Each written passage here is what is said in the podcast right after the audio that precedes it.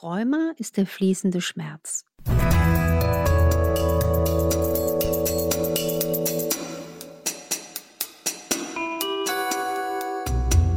Dr. Anne Fleck, Gesundheit und Ernährung mit Brigitte.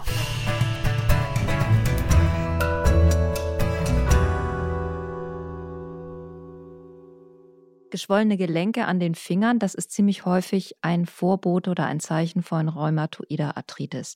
Aber es gibt auch eine ganze Reihe anderer Symptome, die man gar nicht so auf den ersten Blick für Rheuma halten würde. Also zum Beispiel kalte, schlecht durchblutete Finger oder Schwellungen im Mund. Alles rund um die vielen Gesichter rheumatischer Erkrankungen und rheumatischer Phänomene und wie man mit Lebensstilveränderungen zielgerichtet dagegen angehen kann, ist heute unser Thema. Und wir, das bin ich Dr. Anne Fleck, Internistin und Rheumatologin. Und Maike Dinklage von der Brigitte.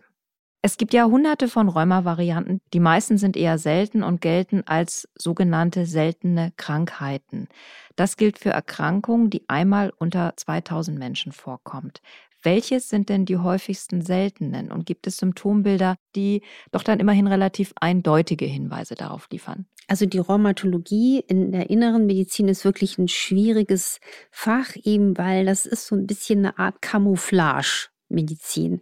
Und deswegen ist es auch so traurig, dass sehr, sehr viele Menschen oft Jahre brauchen, bis sie zu einer Diagnose kommen. Und dann, wenn sie eine Diagnose an der Stirn getackert haben, dann konzentriert sich leider auf die Medizin auf das Glattbügeln der Symptome.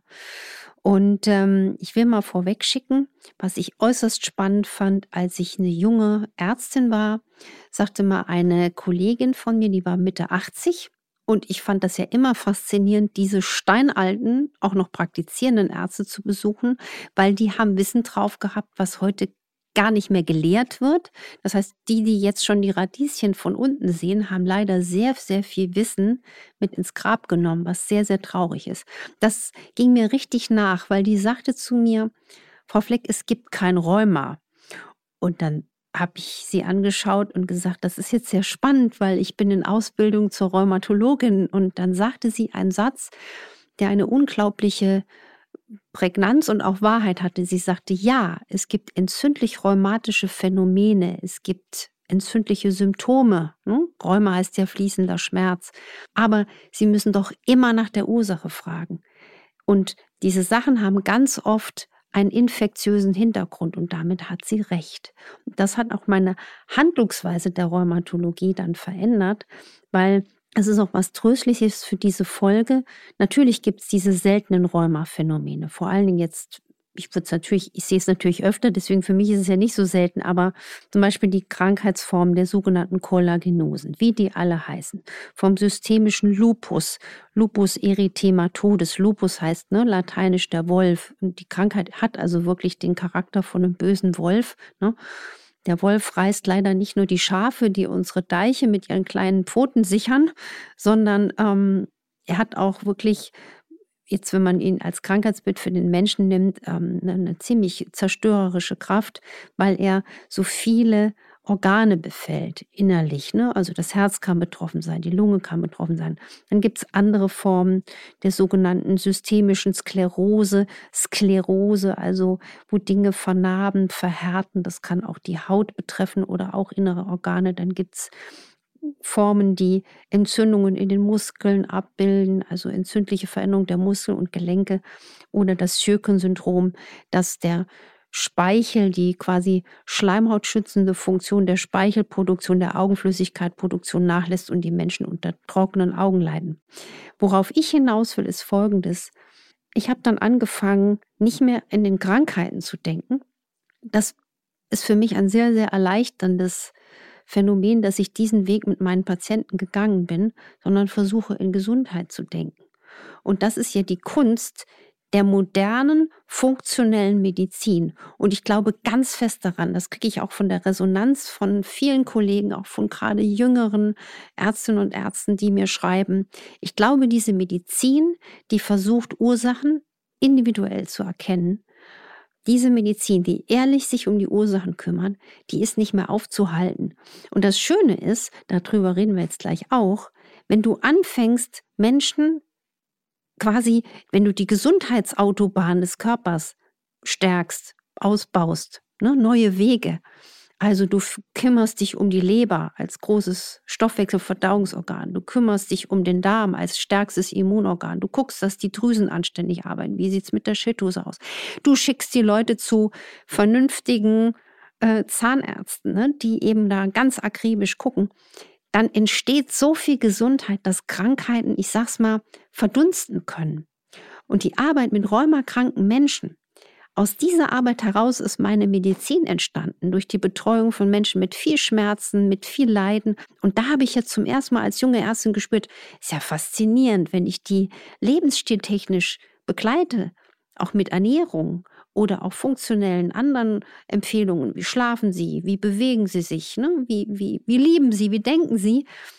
Oder man hat wirklich handfeste Ursachen festgestellt, wie eben chronische Infektionen und die dann versucht äh, zu therapieren. Auch ganz oft verkannte Borrelien, Ehrlichiose, Anaplasmose.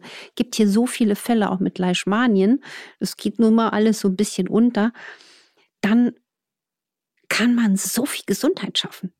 Würdest du denn sagen, wenn es nun gar nicht so sehr darauf ankommt, bis ins Einzelne auszudifferenzieren, welche rheumatische Variante vorliegt, dass für alle ähnliche bis gleiche Ernährungsregeln gelten oder du ähnliche Ernährungsempfehlungen geben würdest?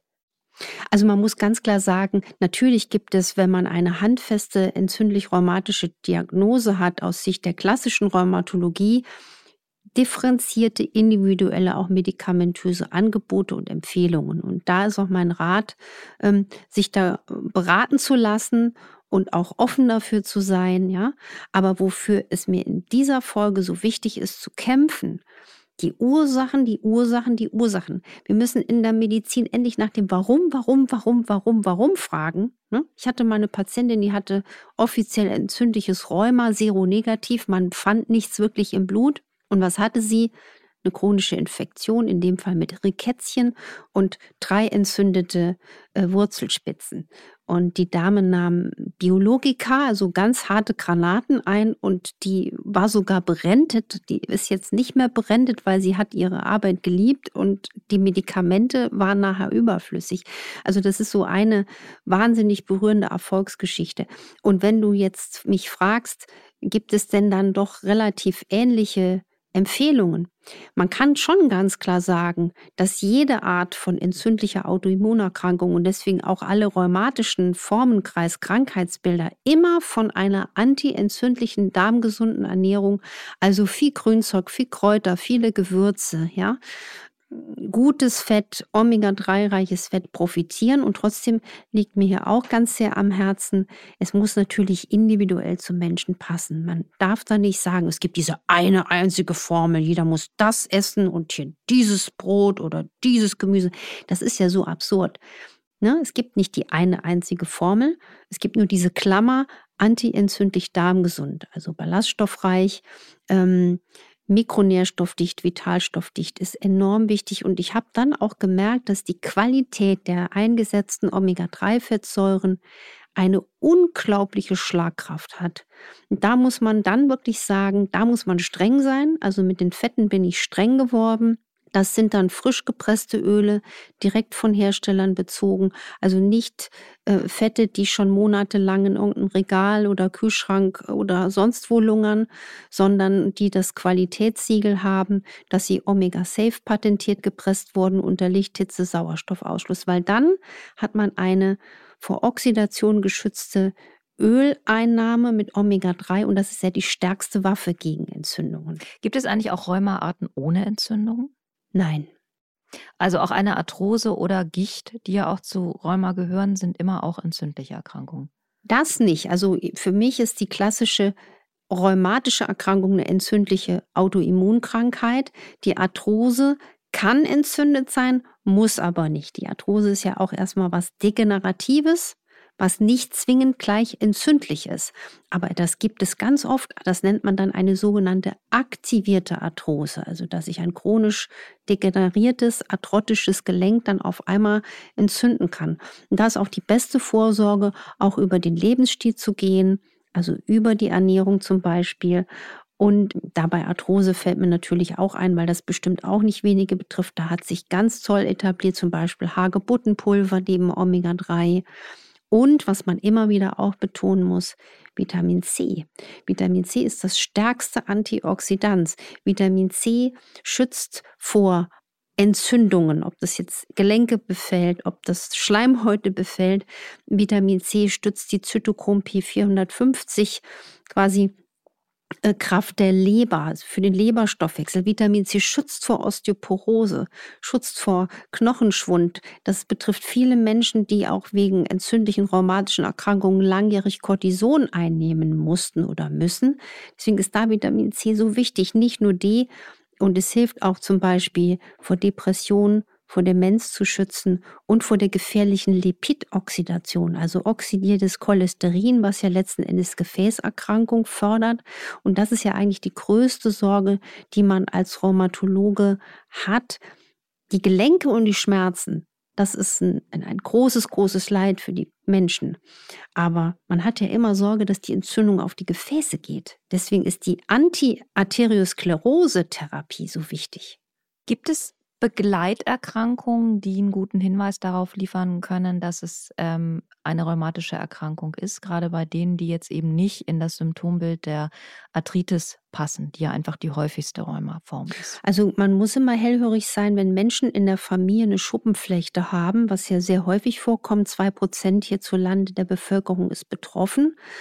Und gerade wenn man keine großen Hautsymptome hat, kann die Schuppenflechte die Gelenke befallen und die hat dann leider oft einen sehr galoppierenden, fiesen Charakter und sie ist nicht wie das klassische Rheuma symmetrisch, also dass beide Hände oder beide Füße befallen sind, sondern eher asymmetrisch und große Gelenke betreffend. Vielleicht das Knie, vielleicht die Schulter, vielleicht der Ellbogen oder da können auch mal solche Finger oder Zehen wie so eine Knackwurst im Strahl äh, befallen sein. Und da sollte man wirklich zügig sich um, um, um eine Versorgung kümmern weil das nennt man auch den sogenannten psoriatischen Marsch.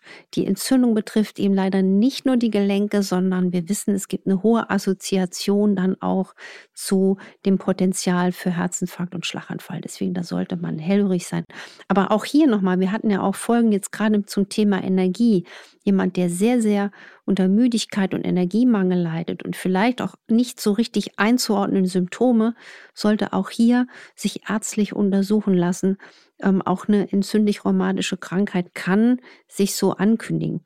Und was halt leider auch oft ist, ich sehe ganz viele Menschen, die zum Beispiel eine Hashimoto-Erkrankung haben, also eine Schilddrüsenerkrankung, Autoimmun es geht meistens mit einer Story los und dann sollte man wirklich anfangen, konsequent über den Lebensstil zu arbeiten, damit eben langfristig nicht so ein bunter Strauß an anderen Sachen dazukommt. Und nochmal, das finde ich ja das absolute Drama in der aktuellen Medizin.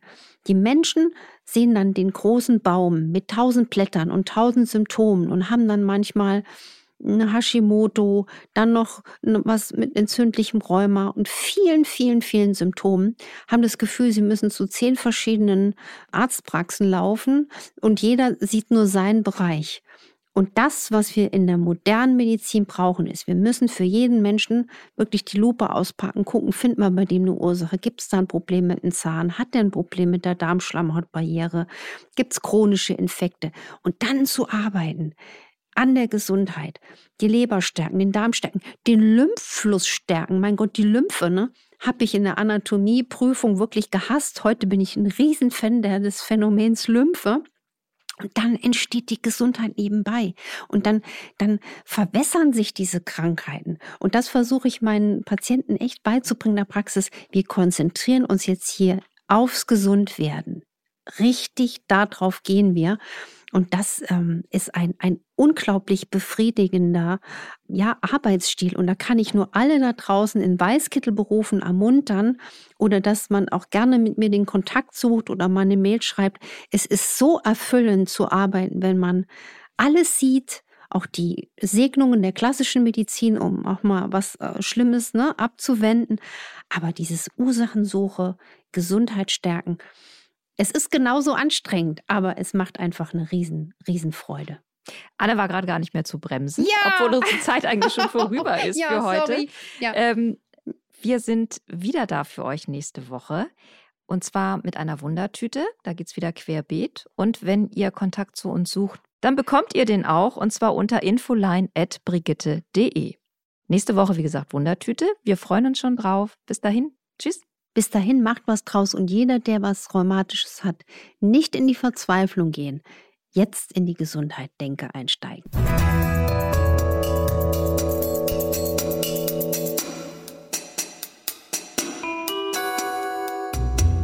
Dr. Anne Fleck, Gesundheit und Ernährung mit Brigitte.